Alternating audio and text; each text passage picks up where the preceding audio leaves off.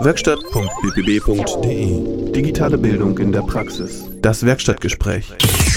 Für Werkstatt BPB spreche ich jetzt mit Felix Höfinghoff. Du bist äh, Mitarbeiter im Besucherdienst der Gedenkstätte Bergen-Belsen und führst äh, unter anderem Schülergruppen hier über das Gelände. Mit was für Gruppen hast du es denn da zu tun oder wie unterschiedlich sind die Gruppen? Ja, ich würde sagen, also ähm, da ich hauptsächlich in der Woche arbeite, sind 90 Prozent der Besuchergruppen tatsächlich Schulgruppen ab 8. Klasse. 8. bis 10. Klasse ist wirklich der standardisierte Rahmen. Äh, Oberstufe schon eher wieder seltener und ähm, gut, die Bandbreite von den anderen 10% sind, sage ich mal, alles, was man sich an Gruppen vorstellen kann. Das heißt Vereine, äh, politische Gruppierung, Arbeitsorganisationen, äh, ähm, Studenten. Also ein, wirklich ein bunter Mix von Gruppen äh, die irgendwie gesellschaftlich organisiert sind. Nun ist es ja heute so, dass in den Schulen die Zusammensetzung der Klasse sehr, Klassen sehr heterogen ist. Äh, spiegelt sich das auch in den Gruppen wieder, die hierher kommen? Äh, grundsätzlich ja. Also Bergen-Belsen hauptsächlich die Gedenkstätte ist für die Schulklassen aus Niedersachsen. Ähm, wir, sage ich mal, sehr viele urbane Zentren auf der einen Seite, aber auch auf der anderen Seite sehr viele ländliche Gegenden und äh, dementsprechend in den ländlichen Gegenden macht man tatsächlich, stellt man noch fest, dass äh, dort ähm, gar nicht so viele mit Migrationshintergrund äh, in den Klassen dabei sind. In vielen Gruppen findet sich das schon wieder, dass man äh, heterogene Gruppen hat und dann aus verschiedenen Kontexten, also auch verschiedenen, nicht nur Ländern oder kulturellen Kreisen, sondern auch Religionsaspekten und so weiter eine Rolle spielen. Wie würdest du denn die Geschichte von Bergen-Belsen vermitteln, wenn ein großer Anteil von Schülern mit Migrationshintergrund dabei ist? Ist es von Belang? Ja, also es ist natürlich wichtig, dass äh, den Leuten zu vermitteln, dass es gar nicht um die eigene biografische Geschichte geht, weil letztendlich keiner zum Zeitpunkt X damals äh, gelebt hat, zum Zweiten Weltkrieg, äh, zu vermitteln, dass es ähm, um die Gegenwart auch dabei geht. Dass man, man lernt am, am, am Beispiel des schlimmsten Menschheitsverbrechens, nämlich des Nationalsozialismus, äh, lernt man, wozu Ausgrenzung im Kleinen und Großen führen kann, wo Feindlichkeit gegenüber bestimmten Gruppierungen, Minderheiten, Mehrheiten, wie auch immer, äh, wo dahinter führen kann letztendlich. Und dieses ist dementsprechend ein sehr gut geeignetes Paradebeispiel ähm, um das klar zu machen, dass sich viele Strukturen und Prozesse auf der ganzen Welt ähneln und wiederholen, auch in der Gegenwart und in der Zukunft. Und dazu kommt, dass äh, wir in einem Staat leben, einem nationalen Gebilde, wo wir diese historische Verantwortung haben ähm, aus der Vergangenheit raus in die, für die Gegenwart und die Zukunft zu agieren. Das machen wir als gesamte Gesellschaft. Und jeder ist Teil der Gesellschaft, der hier wohnt, egal ob er hier geboren ist oder zugezogen und so weiter. Und ähm, wir haben als Gesellschaft die Verantwortung, es besser zu machen in der Zukunft, so würde ich das formulieren. Und die Verantwortung schließt jeden mit ein. Und äh, es ist natürlich immer gut, wenn die Leute anknüpfen können mit Vergleichsmöglichkeiten aus ihrer eigenen Biografie, wenn sie aus dem Ausland zum Beispiel kommen. Ähm, ist aber gar nicht unbedingt notwendig. Es geht ja um das Verstehen, warum wir dieses überhaupt betreiben. Hast du denn bei deiner Arbeit äh, die Möglichkeit, äh, zuzugehen auf die Schüler und Jugendlichen und mal zu gucken, mit was für einem historischen Bewusstsein oder mit was für einem Hintergrund sie hierher kommen? Ähm, in der Regel ist es so, dass äh, die Zeit reicht, dass man vielleicht mal ein bisschen sammeln kann von Leuten, wo die so herkommen, wo vielleicht irgendwie ähnliche Erfahrungen gemacht wurden aus einem familiären Hintergrund, ähm, wobei leider nicht da ins Detail gegangen, werden kann. Also es ist wichtig dann hier ähm, einfach mh, vielleicht gar nicht das auseinanderzunehmen, was sie erlebt haben, sondern einfach das auf einen gemeinsamen Nenner zu bringen, nämlich auf die Ähnlichkeit, dass äh, diese Unrechtserfahrung, nenne ich das jetzt einfach mal, diese Ausgrenzungserfahrung, äh, dass die ähm, letztendlich für das Individuum überall gleich sind. Und dann ähm, muss man auch in der Kürze der Zeit leider, ich will mal sagen, das äh, so ein bisschen zurückstellen, die, die einzelnen äh, Teilnehmer äh, in den Gruppen und dann wirklich darauf hinausleiten, dass wir hier ähm, für ein allgemeines ähm, Empfinden oder für eine allgemeine letztendlich Verbesserung der Situation darüber das Thema behandeln und das jedes Individuum am Ende wieder einschließt.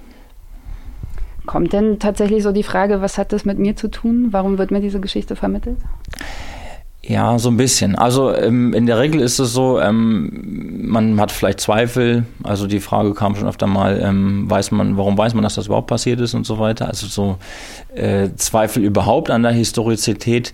Nicht die Frage, was das mit mir zu tun hat und so weiter, sondern eher die Frage, das ist jetzt eine Sache, warum ist, konnte das genau dann das und das passieren? Warum sind es die Juden, die es getroffen hat? Und äh, warum wird dieses Thema immer wieder so erzählt in dem Maß? Ich glaube, der Bezug wird dann hergestellt, wenn die Leute merken, okay, ich wohne hier und ich will auch partizipieren an der Gesellschaft und äh, dass diese Verantwortung, die hier in diesem Land getragen wird, in jedes andere Land, wo man migrieren würde, selber, hätte man andere Verantwortung. Und in Deutschland ist es nämlich diese, diese Geschichte weiter zu erzählen, dass sie da sich dann bereitwillig beteiligen daran. Du hast vorhin, als wir kurz in der Gedenkstätte waren, äh, gesagt, dass es sehr viele Materialien gibt, die äh, ja auch über die Geschichten der Menschen, die hier äh, inhaftiert waren, erzählen, die aus anderen Ländern stammen, dass aber der pädagogische Zugang dazu noch äh, fehlt. Was meinst du, warum das so ist? Ja, das ist insofern, man hat immer das erst natürlich aufbearbeitet, was äh, vom Mainstream-Interesse ist. Und das ist meistens das, wo man die ähm, Personen hier hat, die Opfer geworden sind, die einen Kontext in dem gesellschaftlichen Gefüge haben, in dem wir uns befinden. Das heißt, äh, Menschen jüdischen Glaubens mit deutscher Herkunft oder Leute, deren Nachkommen noch existieren, die Interesse haben und auch quantitativ. Das heißt also, wenn wir ähm, das Schicksal der jüdischen äh, ähm, Opfer untersuchen, dann liegt es einfach daran, was es die, die größte Opfergruppe darstellt im Bergen-Belsen. Und so näherte man sich immer den kleineren Opfergruppen. Man muss ja auch dazu sagen, die, um die größeren Opfergruppen haben natürlich auch ähm, einen größeren Background, was äh, darauf besteht, dass das vernünftig aufgearbeitet und weitererzählt wird. Und umso kleiner die Gruppen werden, umso weniger ist da dieser Background da. Und dann ist es einfach eine Frage von ähm, Zeit und letztendlich ähm, eventuell von Geld, dass man dann nach und nach anfängt, erst diese Sachen zu bearbeiten. Weil es wirklich archivarische Arbeit ist, umso weniger Personen man hat, umso weniger Materialien umso mehr Aufwand, überhaupt Material zu besorgen. Du hast die Vorstellung davon auf jeden Fall, dass es dann andere Möglichkeiten gibt, äh, Zugänge zu schaffen wenn man die Leute in ihrem eigenen Kontext mit einbezieht und Parallelen zieht, Systematiken und das dann das alles lenkt, ähm, dann wird das Ganze für die Leute nachvollziehbar und wirkt nicht wie aufgestülpt, fremdbestimmt, sondern es ist wirklich, dass man von sich selbst reflektiert, okay, das, da sind gewisse Parallelen und ähm, jeder ist irgendwie betroffen in diesem Kontext und ähm, letztendlich geht es dann nicht darum, das aufzuwiegen und zu sagen, das eine Schicksal ist schlimmer als das andere, sondern zu sagen, okay, man hat die gemeinsame Zielsetzung, nach vorne zu gucken, etwas besser machen zu wollen. Ich denke, dieses Material, wenn man das ein bisschen ausführlicher macht als im Rahmen einer normalen drei bis vier Stunden Führung, sondern wirklich in Seminartagen und so weiter, ähm, kann einen Zugang bilden, der die Leute wirklich erreicht und auch begeistert und interessiert. Meinst du denn, dass äh, in der Ausbildung zum Beispiel von politischen Bildnern oder auch von Lehrern äh, sich was ändern müsste? Aufgrund der veränderten Situation in den Klassen? Ja, ich würde mal sagen, in der Schule ist so ein grundsätzliches, äh, ja, nicht Problem, aber eine grundsätzliche Struktur, die etwas noch ähm, sehr klassisch formuliert, was, was chronologische Erzählungen geht, was Faktentreue angeht, ähm, ich würde immer mal sagen, dass man es wichtig ist, die Leute da abzuholen, wo sie gerade sind. Das, viele haben, haben das schon öfter äh, so benannt, aber dass äh, die Leute kommen mit einem gewachsenen, mit einer gewachsenen Persönlichkeit in die Schule, die kommen, gerade wenn es in diese Unterrichtseinheit in Holocaust, Nationalsozialismus liegt, mit einer gewachsenen Persönlichkeit, mit Vorstellungen über den Holocaust, mit Ideen, mit Bildern, die sie aufgeschnappt haben. Das ist ein Gemengelage, was aber total unkoordiniert ist und was, was individuell ist, abhängig von dem, von den Personen. Und da ist die Schule gefragt, dieses zu dekonstruieren, diese, diese Bilder, die, die Leute im Kopf haben, die, die Persönlichkeiten und das in die richtige Richtung zu lenken und äh, aufzuzeigen, wohin die Reise gehen soll. Die Reise soll nämlich hingehen, aus diesem, aus diesem historischen Lernen man einem den Stellenwert und die Wichtigkeit ähm, der Aufgaben, die man hat für die Gegenwart, die nämlich daraus erwachsen sollen. Und ich denke, da sind noch einige äh, Dinge, die in der Schule da irgendwie optimiert werden. Aber wie kann es gelingen, auf jeden wirklich zuzugehen und jeden ernst zu nehmen und nicht auszugrenzen? In der Schule jetzt? Hm, zum Beispiel. Ja, ich denke, ähm, mehr Zeit auf das Individuum einzugehen, das ist äh, ganz wichtig, gerade was ähm, im Geschichtsunterricht angeht. Ähm, gerade Sammlung von verschiedenen biografischen Informationen, das macht ja diese, diese Vielfalt, macht ja sowas überhaupt spannend, darüber mal zu diskutieren, dass es kein Einheitsbrei auch um Geschichte von verschiedenen Perspektiven beleuchten kann, von verschiedenen Personen. Und neben der Zeit ist es, denke ich, einfach sich ein bisschen davon zu lösen, dass man ähm, voreingenommen Geschichte betrachtet, sondern wirklich ähm, zu zeigen, ähm, Geschichte ist das, was das Individuum daraus macht und aus, besteht aus vielen verschiedenen Facetten. Und ähm, wenn man da einhaken könnte und letztendlich die individuelle Kontextualisierung der Schüler einbindet und aber auch ähm, Strukturen und Prozesse des Nationalsozialismus vergleicht mit anderen Ländern der Gegenwart oder mit anderen äh, Situationen der Vergangenheit, kann man viel mehr erreichen, dass die Leute als Individuum auch was mitnehmen davon können, Lehrer. Eine letzte Frage.